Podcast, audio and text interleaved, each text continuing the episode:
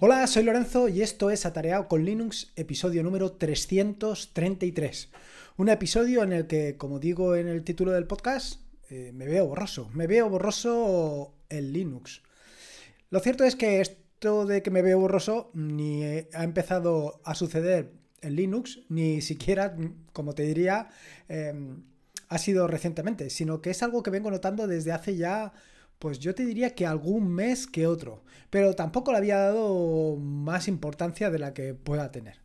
La cuestión es que eh, actualmente, bueno, desde hace ya algún tiempo, como sabes, vengo publicando pues prácticamente todos los días o casi todos los días algún vídeo en YouTube.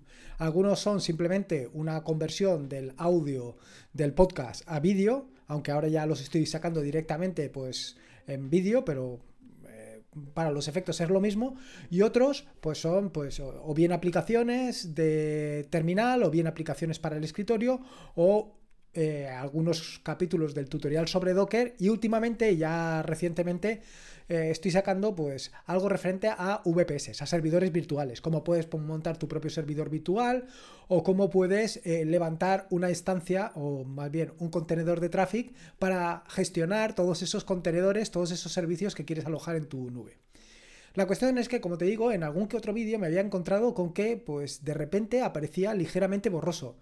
Pero, como te digo, no le había dado mucha importancia. Eh, actualmente estoy utilizando una cámara de Logitech, una C920 o 920C, no sé, el orden de los factores. Supongo que altera el producto, pero da lo mismo para todos los efectos.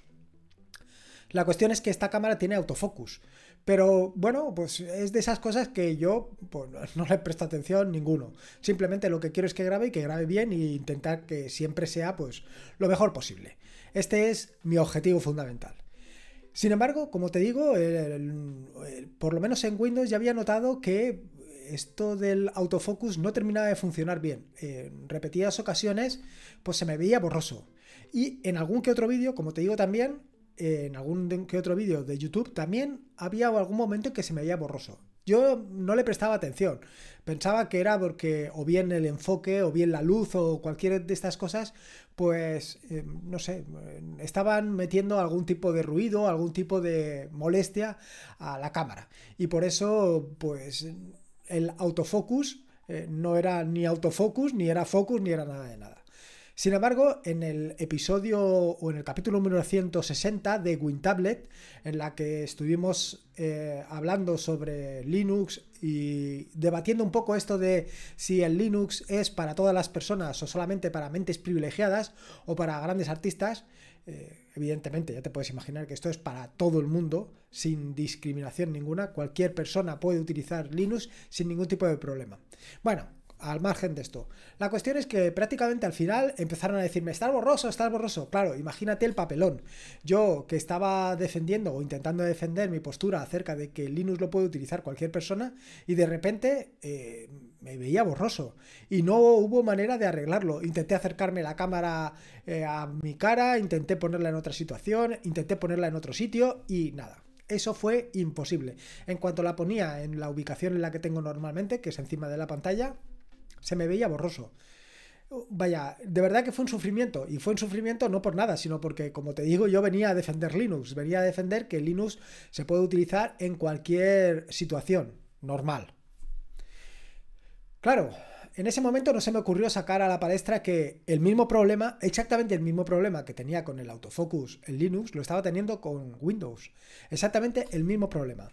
Eh, es más, ese mismo día o un, no, fue unos días después, eh, unos compañeros me dijeron, oye, que se te ve borroso y no hubo manera, no hubo ninguna manera de conseguir que se me viera medio decente. Aquello fue, de nuevo, un, un verdadero infierno un verdadero infierno, que tampoco es que tenga gran importancia, simplemente es que, como te digo, estaba intentando defender eh, mi postura con Linux y eso de que se viera borroso, pues... Total, eh, lo primero fue buscar controladores, controladores para la cámara, eh, para la Logitech esta, la C920. Y sorpresa la mía que, bueno, no era mucha sorpresa, como ya te puedes imaginar, es que solamente hay controladores para Windows. No existen controladores para Linux. Claro, inmediatamente pensé, bueno, pues voy a instalar los controladores en Windows. Ah, no puedo. No puedo instalar software eh, externo en mi equipo Windows, en mi equipo Windows, con lo cual ya tengo el primer problema. Es decir, que mis compañeros van a tener que seguir viéndome borroso en Windows. Un verdadero problema. A mí la verdad es que no me preocupa lo más mínimo. Bueno, se ve borroso y ¿qué le vamos a hacer? Si acaso en un futuro y si esto va como tiene que ir, pues eh, tendré que comprar una nueva, una nueva cámara. Pero mientras tanto, esa es la solución. Mis compañeros me verán borroso. Lo siento por ellos, porque una cara tan atractiva como la mía es una lástima perderse. Pero, ¿y qué pasa con Linux? Claro, evidentemente yo me planteé este mismo problema. Yo digo, bueno, a ver, yo ahora mismo lo que estoy haciendo es, aparte del podcast, una parte importante de la difusión que estoy haciendo es a través de los vídeos de YouTube. Si se va a ver borroso, pues tengo un verdadero problema. Tengo un nuevo quebranto. ¿Cómo resolverlo?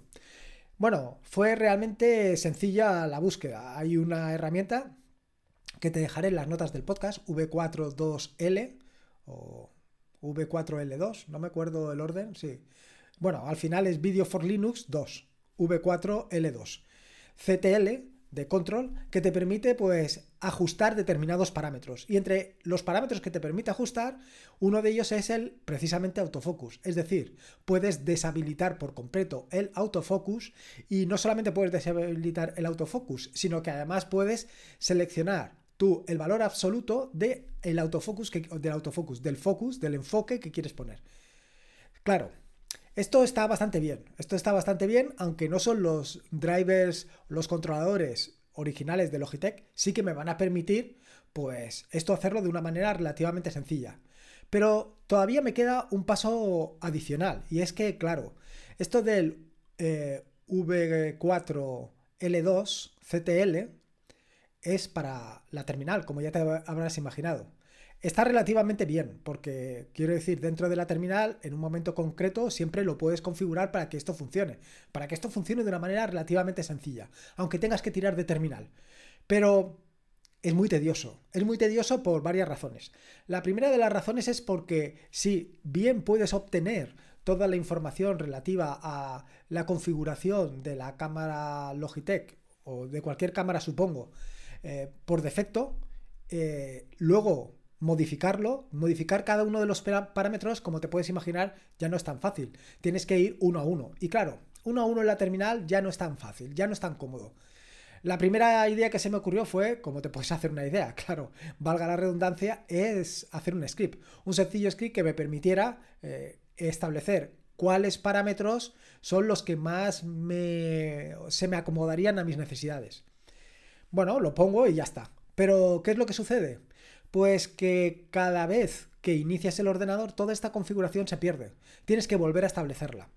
Existe una manera que es a través de UDF o de cada vez que pones un dispositivo a través de USB que se configure. Pero claro, eh, esto lo tienes que hacer con permisos de administrador.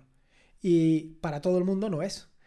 Aquí hay un pequeño problema, hay un pequeño inconveniente. No puedes poner unos parámetros que sean para todos tienen que estar personalizados para cada uno de los usuarios que eh, estén trabajando con este ordenador.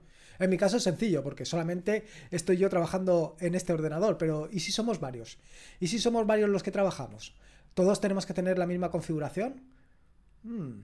A lo mejor uno tiene la, piel de la cara más clara o lo tiene más oscura o, o tiene un tono de piel distinto ya tenemos un problema. La incidencia de la iluminación sobre esa cara pues, va a provocar pues, diferentes aspectos que no queremos tener. Hay que tratarlos de alguna manera. ¿Y cómo tratarlos? Bueno, podría hacer un script que se iniciara en cada uno de los usuarios y que para cada uno de esos usuarios eh, tuviera unos parámetros distintos. Pero ya estamos en las mismas, tenemos que recurrir a la terminal. Y es algo que, bien, no está mal, pero eh, a lo mejor no es lo más práctico, porque sobre todo si lo que quieres es utilizar un poco eh, el foco o el autofoco o el enfoque. Quieres personalizarlo incluso a lo largo de, por ejemplo, un vídeo o a lo largo de, una grabación, quieres ir modificando algunos parámetros, como puede ser bien el enfoque o como bien puede ser eh, el brillo, el contraste, el zoom, todas esas cosas, si las quieres controlar, si las quieres modificar, para poder hacerlo vas a necesitar tener un acceso más o menos sencillo a, todos los parámetros de configuración de la cámara. Así que, bueno, pues después de las risas y mofas de mis compañeros de WinTablet, del episodio 160, estoy hablando de manera cariñosa, que nadie me tome mal. Pues lo que decidí, evidentemente, fue poner manos a la obra y solucionar el problema. Así que lo que he hecho ha sido una aplicación.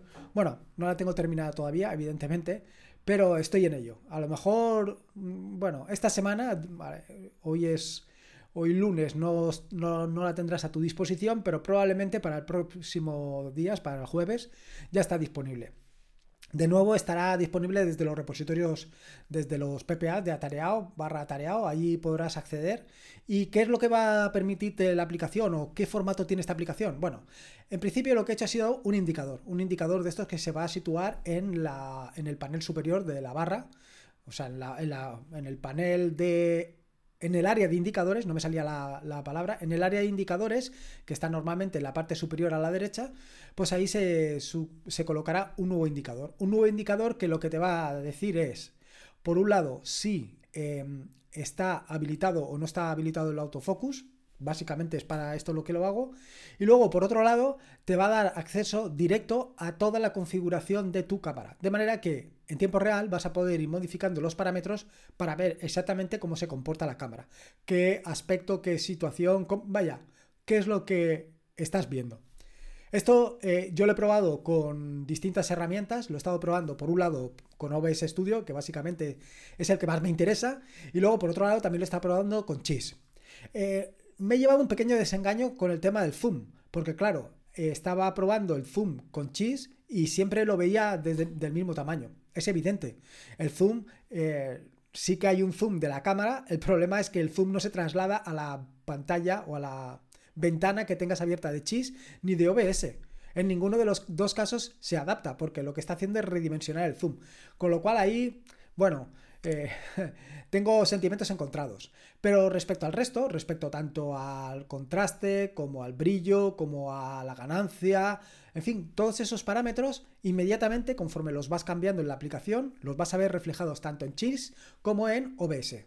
Por cierto, no he dicho, si no conoces Cheese, Cheese es una sencilla aplicación que lo que te permite es ver directamente lo que ves en la webcam. bueno, lo que está grabándose en la webcam lo ves directamente en Cheese. Vale. Eh, Vaya, todos estos parámetros de una manera relativamente sencilla los vas a poder eh, habilitar, deshabilitar o modificar directamente, como te digo, desde la aplicación, desde Webcam Indicator. Pero no solamente esto, sino que además te va a permitir gestionar todas las cámaras que tengas. Porque este es uno de los siguientes problemas con los que me encontré. Y es, bueno, me encontré varios problemas con todo esto. El primero de los problemas es que cuando haces un listado de todos los dispositivos eh, de todas las webcams que tienes instaladas en tu equipo, que normalmente, por lo menos en mi caso, puede ser la del propio portátil, la que viene integrada con el portátil, y la que le he conectado vía USB, lista dos, eh, digamos, dos dispositivos por cada una de las webcams. Si te fijas, eh, si vas siguiendo con detenimiento todo lo que hace V4 L2 CTL y ves que las características de estos dos dispositivos para cada una de las cámaras, verás que uno se refiere a la metadata y otro a la data. Con lo cual, eh, la metadata la podemos obviar. Esto es un poco lo que he hecho en la aplicación. Así haciendo un poco de hacking, bueno, eh, lo que he ido haciendo ha sido eh, pues eliminar los dispositivos que efectivamente no capturan información, sino que solamente capturan metadata. Vale, y a partir de ahí lo que he hecho ha sido hacer extraer todas las capacidades o todas las posibilidades que se tienen para eh, controlar o para gestionar o para configurar la webcam. Eh, el siguiente paso, claro, ha sido, y ahora exactamente, si tengo un indicador que me va a permitir saber si tengo habilitado o no tengo habilitado el autofocus, eh, ¿cómo lo configuro para que de un solo vistazo el usuario sepa si tiene configurado el autofocus teniendo varios dispositivos, teniendo varias webcams. Bueno, pues al final lo que he pensado ha sido, y creo que es lo más sencillo y lo tengo hecho así, implementado así en otras aplicaciones, pues lo que he hecho ha sido lo más sencillo, y es que si en alguna de las webcams está habilitado el autofocus, aparecerá como habilitado. De esta manera vas a saber claramente si lo tienes habilitado y, o si no lo tienes habilitado. Si lo tienes habilitado en alguna de las webcams, va a aparecer así. Luego, respecto al tema de los eh, controles, he incorporado muy pocos. He incorporado muy pocos porque al final, eh, básicamente, el primer objetivo de esta aplicación era controlar el tema del autofocus. Entonces, solamente he habilitado el autofocus y en el caso de que no esté habilitado el autofocus, lo que he habilitado ha sido la posibilidad de eh, seleccionar tú el grado o el foco que quieres. Em, todos los valores, aunque están clasificados utilizando V4L2CTL en valores enteros, y algunos van de 0 a 255 y otros van de menos 36.000 a más 36.000 y otros valores así dispares, lo que he hecho ha sido normalizarlo todo. De manera que cuando tú lo veas en la aplicación, todos irán de 0 a 100 y te indicará el valor por defecto. Así no hay ningún problema. Así sabrás exactamente cuál es el valor que tienes y cuál es em, el valor que quedará. Probablemente te estés preguntando, ¿y por qué hacer un indicador? ¿Por qué hacer un indicador eh, de la webcam y no hacer simplemente una aplicación? Pues a esto le he estado dando también muchas vueltas. Y le he estado dando muchas vueltas por el simple hecho de que eh, el problema está en que cada vez que inicies el ordenador, los valores por defecto que tengan la webcam se van a perder. Y va a coger los valores que vienen configurados los, valores que tiene eh, la webcam en sí. Con lo cual, ahí tienes el primer problema. Por eso antes estaba comentando la posibilidad de configurarlo vía USB. Eh, pero esto, claro, no es muy práctico. Así que por eso lo he configurado como un indicador, de manera que este indicador guardará todos los datos eh, directamente en un archivo de configuración. Cuando se inicie el indicador, que tú puedes seleccionar también que se inicie de manera automática, cargará esa información que tenga guardada y directamente te lo habilitará. Si eh, tú tienes habilitado por defecto el autofocus, lo habilitará. Y si tienes configurado, y bueno, si no lo tienes configurado, si no lo tienes habilitado por defecto, lo que va a hacer es habilitártelo, o sea, no habilitártelo y configurarte el autofocus que tú quieras. El autofocus, el foco o el enfoque que tú quieras. Es decir, puedes seleccionar autofocus o no autofocus. Y en el caso de que no autofocus, puedes seleccionar el valor de enfoque que quieras de una manera sencilla. En próximas versiones, pues iré incorporando el resto de parámetros, pero como te digo, actualmente lo más importante era evitar salir borroso, era evitar el título del podcast, básicamente, era evitar esto de me veo borroso en Linux, y sobre todo porque eh, tengo intención de volver a machacar a mis compañeros de WinTablet con el tema Linux y para eso, pues evidentemente no, me puede fallar en ningún caso, no me puede fallar en ningún caso el tema de aparecer borroso. Tengo que aparecer perfectamente nítido para poder explicar y dar eh, claramente la justificación de por qué Linux es una maravilla. Tanto en los servidores como en el escritorio. Porque hasta el momento el problema con el que me encuentro, después de todo lo que te he contado, es que en Windows voy a seguir apareciendo borroso. Y es una verdadera lástima, pero va a ser así. Las cosas suceden así. En Linux, pues en Linux tengo la suerte de que no es necesario y en, como te digo, unas pocas líneas de código, bueno, tampoco van a ser tan pocas, pero he podido implementar una solución que seguro que te va a gustar. Seguro que te va a gustar y que tarde o temprano y si utilizas la webcam terminarás por utilizarla porque yo creo que es una muy buena solución para resolver esto del enfoque. Y no solamente del enfoque sino también pues controlar el resto de parámetros. De hecho cuando iba a grabar este episodio del podcast y como ahora actualmente los estoy grabando directamente con OBS lo que me he encontrado es que ostras se me veía con una con un brillo espectacular. Y yo digo esto del brillo esto qué es claro se me ha olvidado que llevo dos días haciendo pruebas de test para comprobar que el brillo va cambiando, para comprobar que eh, cambia el contraste y en alguna de estas pruebas pues me he dejado el valor que me he dejado, con lo, cual podía ser un poquito desagradable. En fin, Aquí está, aquí está la historia de me veo borroso en Linux y la solución que le he dado. Eh, espero que en breve esté disponible desde los repositorios para que lo puedas instalar fácilmente. Y poco más que contarte, simplemente te quería contar esta anécdota que me parece muy interesante. Y nada más. Recordarte que este es un, podcast de la red de podcast de sospechosos habituales, donde puedes encontrar fantásticos y maravillosos podcasts. Puedes suscribirte a la red de podcast de sospechosos habituales en fitpress.me barra sospechosos habituales. Y como te digo siempre, recuerda que la vida son dos días y uno ya ha pasado, así que disfruta como si no hubiera mañana y si puede ser con Linux y en este caso con tu webcam, mejor que mejor. Un saludo y nos vemos el próximo jueves.